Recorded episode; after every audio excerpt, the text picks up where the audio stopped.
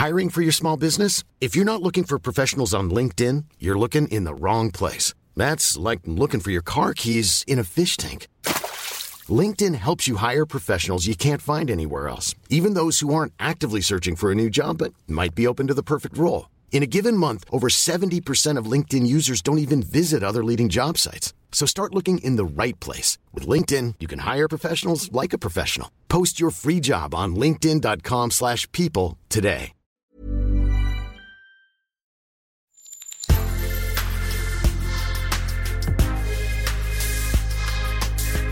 Mais avant l'épisode, j'aimerais vous rappeler que notre premier sponsor, c'est vous. Pour faire thune, vous savez qu'on a besoin de thunes. Ça prend du temps, du travail de montage, de journalisme. Je vous épargne le fichier Excel des coûts. Mais à vous qui kiffez thunes, pour assurer notre indépendance financière et pour que ça continue, eh bien il n'y a qu'un moyen, la cagnotte Tipeee. Sur Insta, via le lien en bio, ou sur Google en tapant Thune Podcast Tipeee avec 3 E, T-I-P-E-E-E. Vous êtes déjà nombreuses, nombreux, mais on espère que vous le serez encore plus. Pour que Thune continue, je compte sur vous.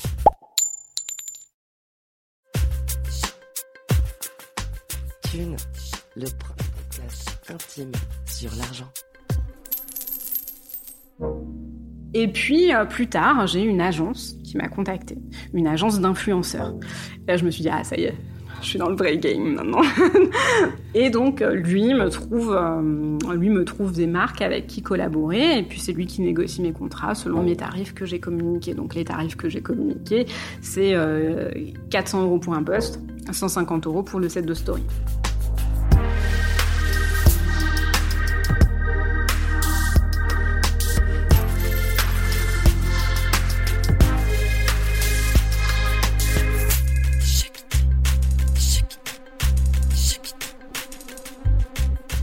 On pense aux influenceuses, on pense Kim Kardashian, Nabila, Dubaï.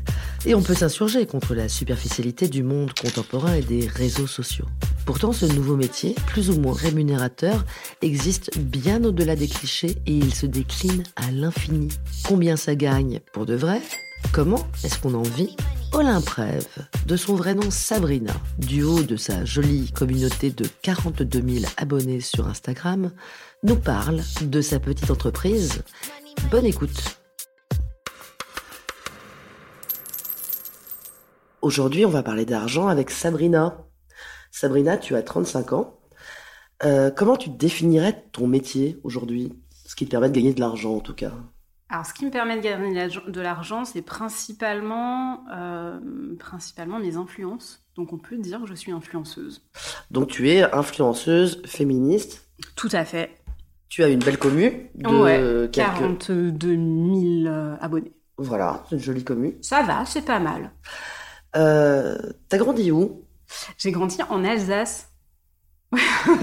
dans, le trou du cul de l'Alsace, à Mulhouse, à la frontière allemande. Mais je me suis perdue dans le sud il y a 20 ans, donc j'ai passé plus de temps dans le sud qu'en Alsace maintenant.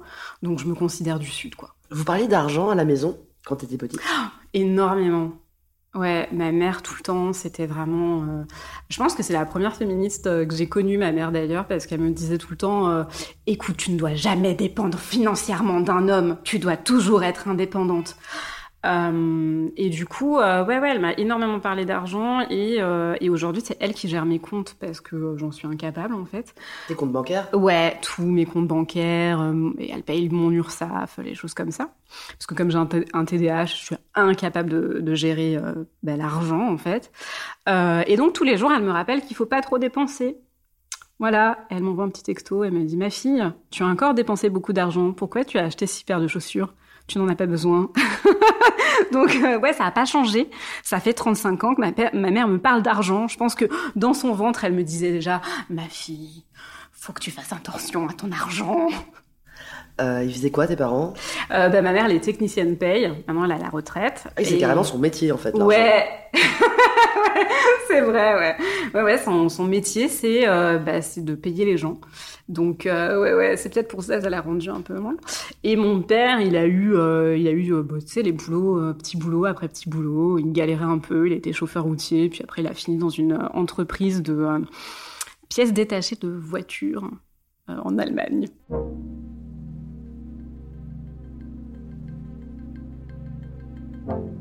Au début, tu voulais pas forcément faire ça Non, pas du tout. Moi, je voulais. euh, en fait, euh, j'ai repris mes études tard, à 28 ans. Je, je suis allée à la fac de droit. Je me suis dit, sur un malentendu, ça fonctionne. Il se trouve que ça a fonctionné. Et puis, euh, à la fin, en fait, on a été confinés. Euh, c'était euh, le 2020, c'était la, toute fin de mon, mon M2 et donc c'était la rédaction de mon mémoire était déjà terminée parce que j'avais pris de l'avance et, euh, donc je me faisais un peu chier. Je me suis dit mais si j'ouvrais pas un compte Instagram parce que finalement sur Instagram il y avait de plus en plus de contenu féministe, mais il n'y avait pas de contenu féministe par le prisme de la loi. Il n'y avait rien de très juridique en fait. Et donc je me suis dit bah why not hein, en fait, allons-y et en l'espace de 6 à 8 mois, je crois j'ai pris 10 000 abonnés. Donc ça a cartonné. Euh, ça a été plein de tâtonnements au début. et, euh, et à ce moment-là, ta situation financière, c'est quoi? Tu vis où? Tu vis de quoi? Alors je vis à ce moment-là chez mes parents et j'ai euh, en fait j'ai l'ASS donc qui est la toute fin de droit du chômage qui est genre équivalent au RSA donc j'avais 400 euros en vivant chez mes parents. Donc euh, je payais pas de loyer j'avais pas de frais exorbitants. En plus c'était le confinement. Donc franchement je dépensais pas une thune. Enfin tu trouves toujours un moyen de dépenser de la thune hein, évidemment. Euh, mais pas trop. Et, euh, et je vivais de ça. Donc globalement, t'as as fait des petits boulots, t'as travaillé euh, après le bac, c'est ça euh, Ouais, après le bac, j'ai bossé pendant 10 ans et j'ai galéré entre caissière, vendeuse, euh, voilà quoi, ce genre de boulot-là. Après, t'as repris tes études. Et après, j'ai appris mes études et après, j'ai ouvert ce compte et... euh, T'as repris tes études, tes parents te financent. Ouais, mes parents m'ont financé, Pôle emploi m'a financé aussi, c'est important de le noter, hein, parce que euh, sans l'accord de Pôle emploi, j'aurais pas pu reprendre mes études et ils m'ont suivi pendant 5 ans. Pendant 5 ans, ils ont accepté de me payer la, euh, la SS, hein, quand même 500 balles, c'est pas rien, quoi. Euh, et puis, bah, à la fin, je me suis dit, euh, bon, bah, je, fais quoi maintenant? Comment je vais réussir à avoir, à avoir de l'argent? Le compte, finalement, commençait à prendre un peu de galon.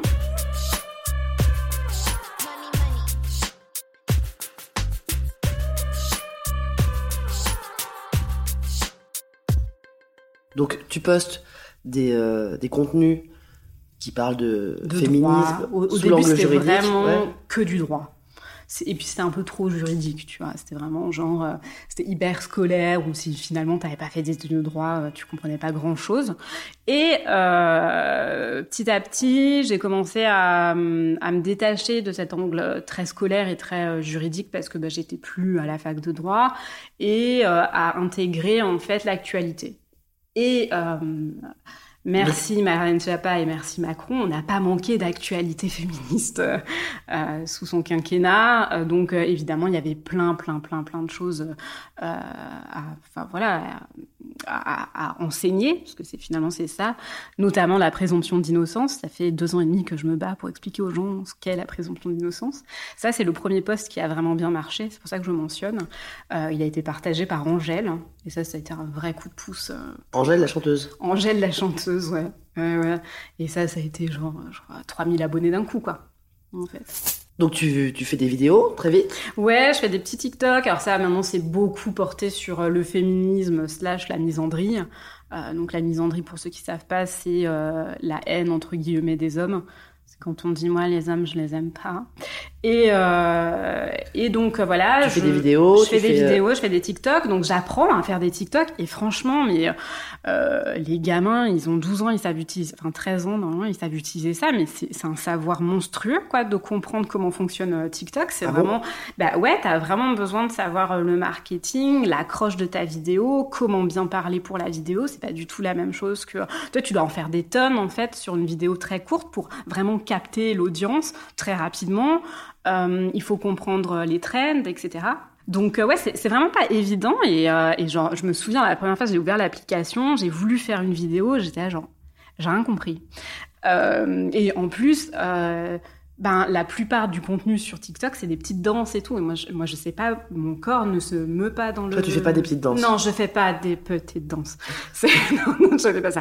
Moi, je clash beaucoup, euh, parce que ça, c'est l'autre chose qui marche très bien sur TikTok, c'est de clasher un peu les idées reçues. Hein. Je clash personne en particulier. Et euh, ça, ça rapporte énormément de vues, mais pas forcément d'argent, hein, parce que euh, TikTok, c'est genre moins d'un centime la vue. Ah, t'es payé par. Euh, Ouais.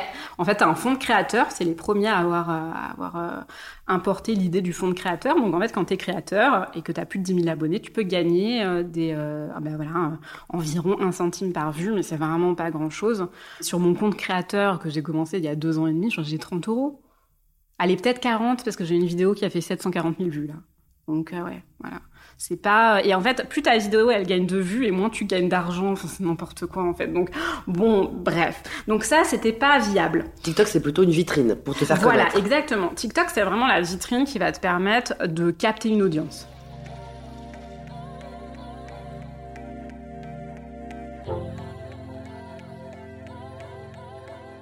À quel moment tu te dis, euh, tiens, ça serait possible ou envisageable de gagner de l'argent? Avec euh, ces réseaux sociaux. Alors d'abord je me dis il faut gagner de l'argent. Parce que euh, parce que je produisais euh, un contenu qui était accessible nulle part ailleurs.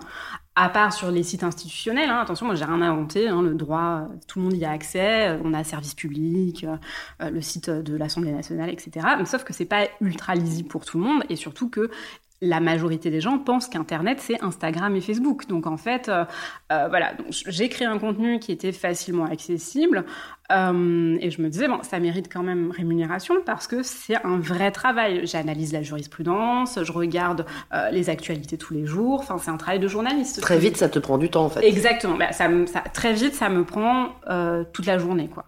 Toute la journée, parce qu'en fait, euh, c'est pas juste créer du contenu. Il faut que tu écrives, mais que tu écrives pour une audience qui a pas envie de lire. Parce qu'Instagram, c'est pas du tout euh, la cible. Hein. Euh, C'est quand même un truc de photo. voilà. Ensuite, il faut que ce soit joli. Euh, mais il faut que ce soit accessible aussi. C'est tout ça aussi à apprendre, hein, tu vois. C'est un, vocabulaire à apprendre.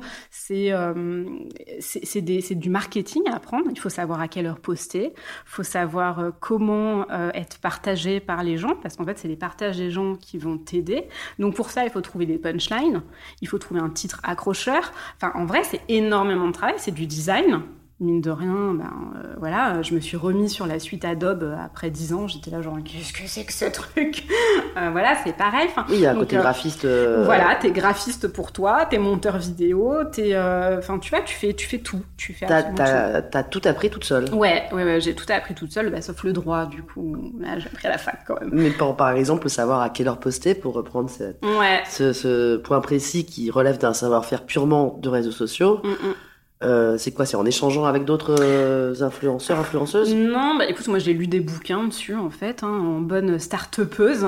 J'ai euh, lu des bouquins. Euh, et puis, euh, bah, étonnamment, sur TikTok, en fait, t'as énormément de contenu qui t'explique comment les réseaux sociaux fonctionnent. Ce qui, ce qui est très bizarre parce que du coup, c'est un réseau social et donc on t'explique, voilà, ça fonctionne comme ça. Et ça m'a appris énormément de choses. Euh, et puis après, tu apprends aussi bah, sur le tas, parce que tu vois, euh, bah, tiens, ça, ça n'a pas marché, ça, ça a marché, pourquoi, comment, et t'analyses. Enfin voilà, après, tu, tu fais ta petite analyse. En plus, c'est des échanges avec ta commu. Et t'échanges avec ta commune, tu leur demandes, hein, en fait, c'est ça qui est chouette, c'est genre, euh, euh, bah, si un article n'a pas marché euh, dans un journal papier, bah, un, tu le sais pas. Euh, et deux, tu peux pas demander euh, aux gens qui lisent bah, pourquoi vous l'avez pas lu? Euh, là, tu peux dire bah, pourquoi ça a pas marché? Et en fait, les gens t'expliquent, ils sont très, ah, ils sont très honnêtes hein, sur Internet. Ça, c'est. Parfois trop, ça Parfois, fait. parfois un peu trop, ouais. Mais, mais ils essayent en général de, de l'être avec bienveillance quand même. Mais voilà, ils vont t'expliquer que bah là, ça manquait, la croche était pas bonne, ou alors ils s'attendaient à lire autre chose et ça les a fatigués, ou alors c'était trop long. Alors trop long, ça revient tout le temps. hein. Tu peux faire juste une phrase, c'est trop long. Non, j'exagère. Deux phrases. Tu vois, il faut pas manquer d'humour. Il faut parce que c'est des sujets très durs, donc. Il y, a, plein de choses à vraiment à tu, tu dois tu dois apprendre le storytelling tu dois tu, tu dois être sur tous les fronts en fait quand t'es sur euh, quand t'es influenceur on croit qu'être influenceur en fait c'est pas grand chose alors très certainement qu'il y en a c'est pas grand chose parce que c'est juste qu'ils montrent leur gueule euh, avec des produits et ça suffit tu vois mais euh, quand t'es influenceur politique ce que ce que moi j'estime être bah en fait c'est un taf monstrueux derrière donc j'estimais qu'effectivement, je méritais un peu de gagner un peu d'argent. Donc, j'ai commencé par les dons.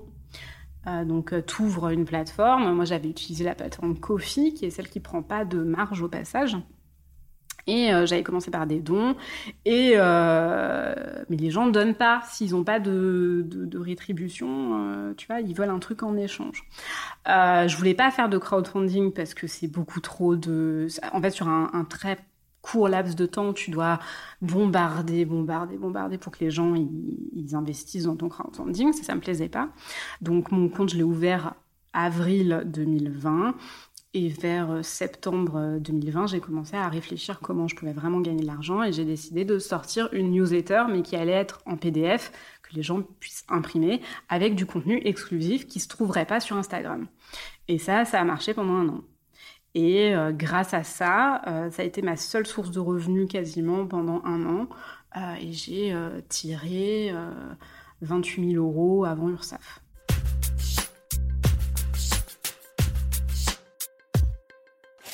Au début, mon statut, c'était l'auto-entreprise. Parce que, ben, tu sais, quand tu connais pas grand chose, euh, ta mère, elle a beau être technicienne paye, euh, elle sait pas les statuts, tu vois. Donc, euh, je me suis dit, bon, auto-entreprise, t'as zéro risque, tu fermes quand tu veux, tout quand tu veux. Voilà, c'est très bien, tu vois. Sauf que c'est très bien parce que, surtout, j'étais chômeuse à ce moment-là et que donc, je, je bénéficiais d'une aide, que je sais plus comment elle s'appelle, qui me permettait d'abattre l'URSSAF, justement, à 10% au lieu de 20%. Et euh, sauf que euh, c'était un statut qui convenait pas vraiment à ce que je faisais parce que bah, moi ce que je fais vraiment c'est produire du contenu et donc écrire. Euh, donc assez rapidement je suis passée au statut artiste-auteur. Et, c'est un, très bon statut où là tu payes 13% d'URSSAF, un truc du genre, euh, et t'es un peu plus suivi quand même parce que euh, bah voilà, comme tu es artiste-auteur et que c'est la préservation de la France et du patrimoine français, tu as un peu plus d'aide, euh, tu as plus d'interlocuteurs à qui euh, t'adresser. Si tu es en galère, si tu vois, si tu si tu sais pas comment bien payer tes, tes cotisations, comment faire et tout ça, bah, en fait, tu as plus facilement accès à un numéro en étant artiste-auteur qu'en étant auto-entrepreneur. C'est ce qui a fait que tu as changé de statut. Et c'était plus intéressant financièrement et puis ça correspondait à ce que je faisais pour le coup. Quand tu lances ta newsletter en PDF, tu décides de la vendre combien? Alors j'ai proposé plusieurs formules en fait parce que euh, je voulais pas empêcher euh, les populations les plus euh, pauvres, les plus précaires de pas d'y avoir accès. Donc j'ai proposé différents tarifs qui allaient de 3 euros par mois à 9 euros par mois. pour une newsletter par mois? Pour une newsletter par mois, oui. Et, et, en fait, à ce moment-là, j'ai pas vraiment réalisé euh, j'ai produit 50 pages quoi, pour la première édition. Un petit bouquin Voilà, en fait, un bouquin. Voilà, clairement. Et sauf que bah, jusqu'à la fin, quasiment, euh, j'ai produit 50 pages. Tous les mois, tu produis 50 tous pages Tous les mois, j'ai produit 50 pages. Et je, en fait, euh, au bout d'un an, j'étais un peu fatiguée. En plus de... De, de Instagram et de tout le reste. Tu dirais que ta production sur les réseaux sociaux, simplement, elle te prend combien de temps à peu près par jour? Genre Instagram et TikTok? Ouais. Franchement, euh, facilement 6 heures. 6 heures par jour Ouais, 6 heures par jour et c'est sans compter euh, répondre aux messages.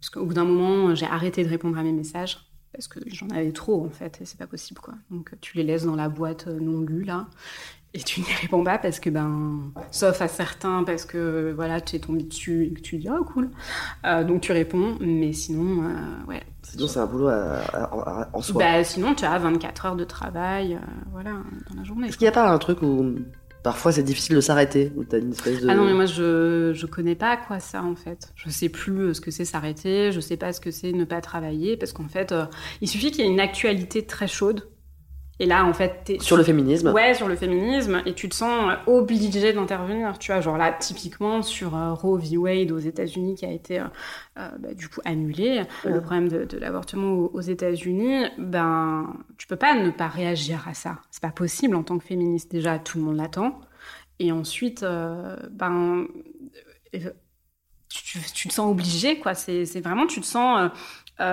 tu te sens lié à ta communauté, tu te sens obligé de, de, leur, de leur en parler, quoi. Et, euh, et eux, eux euh, s'en foutent un peu, hein, en vrai.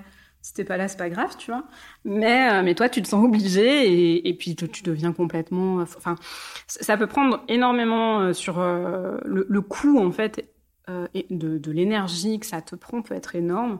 Mais ça t'apprend au fur et à mesure, en fait. T'apprends à te dire, bon, Là, c'est bon, de toute façon. Tu vois, là, par exemple, en ce moment, je fais que des TikTok un peu drôles. Je poste quasiment rien, à part euh, trois tweets euh, sur, euh, sur Instagram, parce que bah, là, c'est l'été. Donc, de toute façon, personne va passer du temps à lire des longs posts sur le droit ou l'actualité, parce que là, on a aussi envie de profiter du soleil, on a envie de partir en vacances, c'est bon, ça suffit, tu vois. Donc, voilà, il faut... Bah, t'apprends...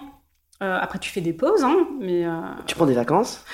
Alors ouais, ça m'est arrivé de, ben, en fait déjà euh, souvent en fait tu prends des vacances parce que t'en es t'es obligé. C'est-à-dire que d'un seul coup il y a eu trop de choses. Euh, moi je sais que la première fois où j'ai vraiment arrêté mon compte et j'ai pris des vacances parce que je venais de subir un cyberharcèlement extrêmement euh, extrêmement violent de la part de de la communauté des séducteurs de YouTube. Il y a une communauté des séducteurs. Ouais, en fait, il y, a une, il y a une communauté de, de coachs en séduction sur YouTube et euh, qui euh, plus ou moins légitime le viol, tu vois, euh, en essayant de démontrer que c'est naturel et que ça fait partie de la nature humaine. Et donc, moi, j'avais décidé de, de, prendre une seule vidéo hein, de, de, cette personne-là et d'en faire et de débunker. Donc, débunker, ça veut dire que tu analyses argument par argument pour dire, bah non, c'est faux, bah ça c'est pas vrai, ça c'est. De faire une critique. Voilà, une vraie critique scientifique, tu vois. Et en fait, suite à ça, je me suis pris, euh, je sais pas combien de messages de haine. C'était genre une centaine de messages à l'heure euh, pendant trois jours, quoi. Donc là, tu as fait une pause. Bah là, j'ai pas eu le choix, en fait. Ouais, je, c'était ça où, en fait, ça te. Ce qu'il faut comprendre, c'est que le cyberharcèlement, t'es extrêmement seul. Genre, t'es isolé, t'es seul. De toute façon, t'es toujours seul face à ton téléphone, tu vois. Enfin, personne d'autre lit ton téléphone à part toi, normalement, tu vois.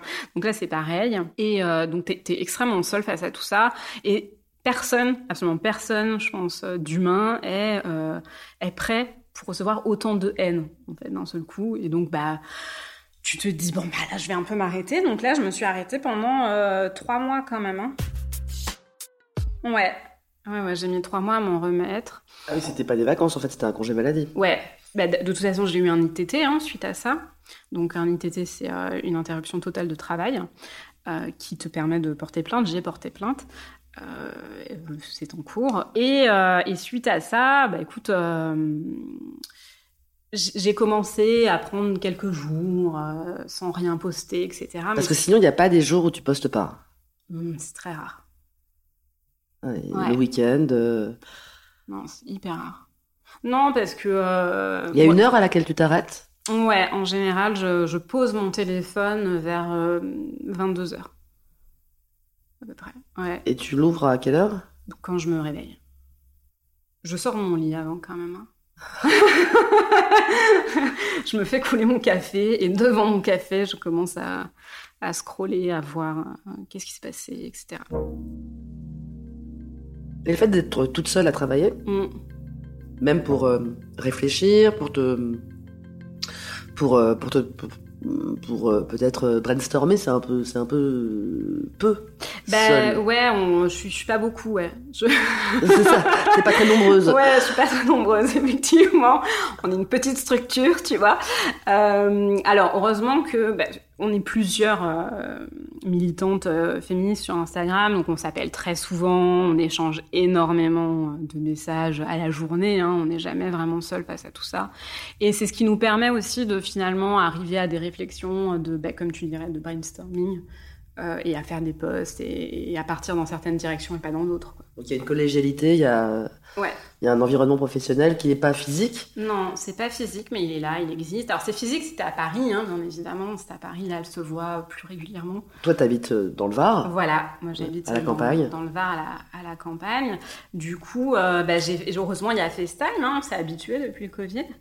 Euh, mais sinon, euh, après j'y vais, euh, j'y vais quand même de temps en temps à Paris, mais c'est vrai que c'est pas du tout, c'est pas du tout le même milieu là où je suis. les gens ne comprennent pas grand chose au féminisme là où j'habite, de toute façon.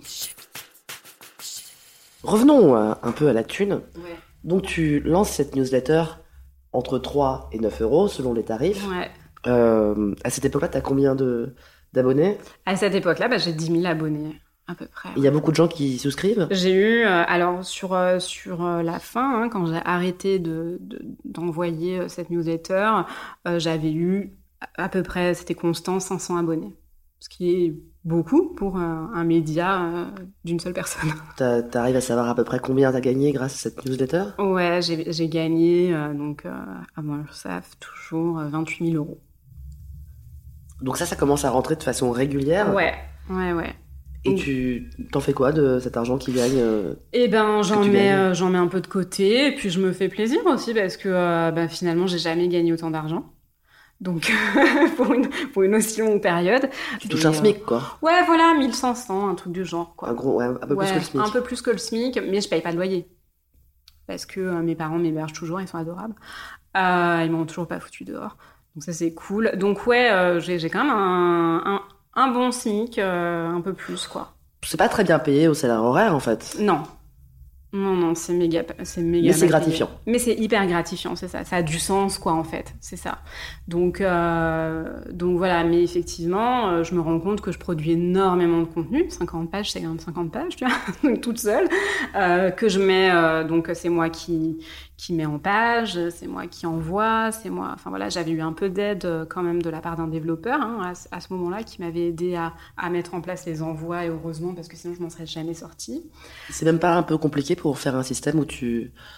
euh, la façon dont les gens souscrivent Mm. à la newsletter, il faut que tu mettes en place une sorte d'interface. Ouais, moi j'avais, euh, bah, du coup j'avais un développeur qui, qui m'avait fait ça gratuitement, euh, donc c'était quand même hyper chouette. Après, euh, il y a un système qui s'appelle Patreon, qui est pas connu en France, hein, c'est pas très utilisé, mais aux États-Unis beaucoup plus. Mais effectivement, Patreon fait ça très bien, sauf que problème, Patreon se prend 20% au passage, c'est énorme, c'est énorme. Donc toi, tu l'utilises pas. Bah, du coup, euh, quand je me suis rendu compte que euh, ça me prenait beaucoup, en fait, mon, mon développeur euh, m'a ghosté. Euh, donc, ça... Oupsie Donc, ça a été un peu Il a compliqué. disparu. Il a disparu. Il a travaillé sur ton euh, projet, et puis un et jour, il a plus travaillé, puis il a plus répondu au téléphone. Donc euh, moi je le code, euh, comment te dire que j'allais pas en plus apprendre ça, tu vois. Donc euh, ouais voilà, et un jour il a plus répondu au téléphone, donc il a fallu que je trouve une solution et j'ai décidé de partir sur Patreon. Euh, mais le problème de Patreon c'est que c'est une euh, application en plus. Les gens ils connaissent rien, ils connaissent pas, ils veulent pas une application supplémentaire. Ils veulent, euh, ben voilà, l'avantage de la newsletter que j'envoyais, enfin c'était un, un PDF. Finalement ils pouvaient l'imprimer, le lire chez eux, Ou pas, enfin, en tout cas, on s'en fout, tu vois. Alors que Patreon, bah, t'es quand même obligé d'ouvrir une nouvelle application, de voir s'il y a de la nouveauté. Tu peux pas imprimer, t'es obligé de lire sur ton téléphone. Enfin, c'est pas ultra, ultra cool, quoi.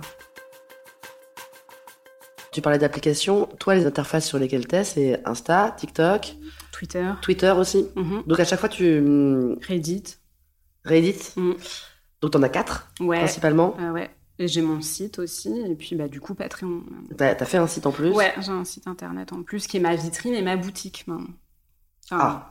Et oui, parce que j'ai. et En fait, le problème, c'est que si tu veux vendre euh, un produit, eh bien, tu es bien obligé d'avoir une plateforme qui est bah, une boutique en ligne, hein, euh, qui te coûte une blinde d'ailleurs. hein. Voilà, C'est-à-dire ça bah, Ça me coûte 800 balles à l'année. Donc, euh, c'est assez cher quand même. euh, Mais bon, c'est clé en main.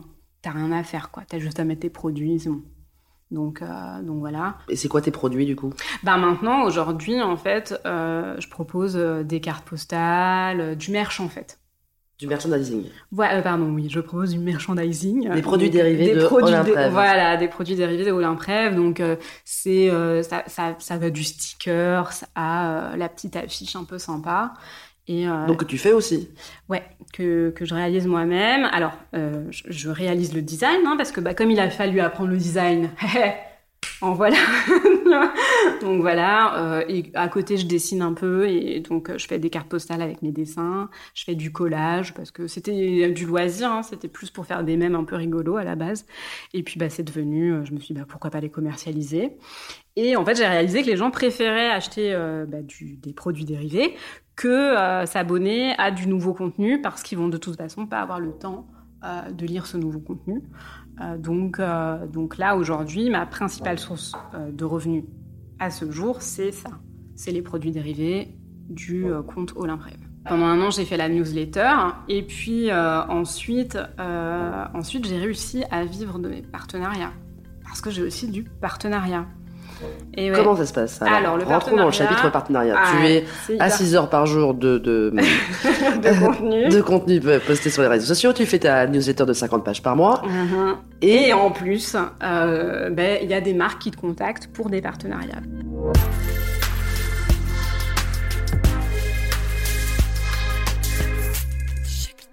Voilà, c'est presque fini. Vous avez écouté Thune, un podcast de Laurence Velli et Anna Borel. C'était le premier épisode consacré à Sabrina, mais pas le dernier. Si vous en revoulez, il y en aura. Cet épisode a été monté par Frédéric Fortuny sur une musique théma Vixen. À très vite.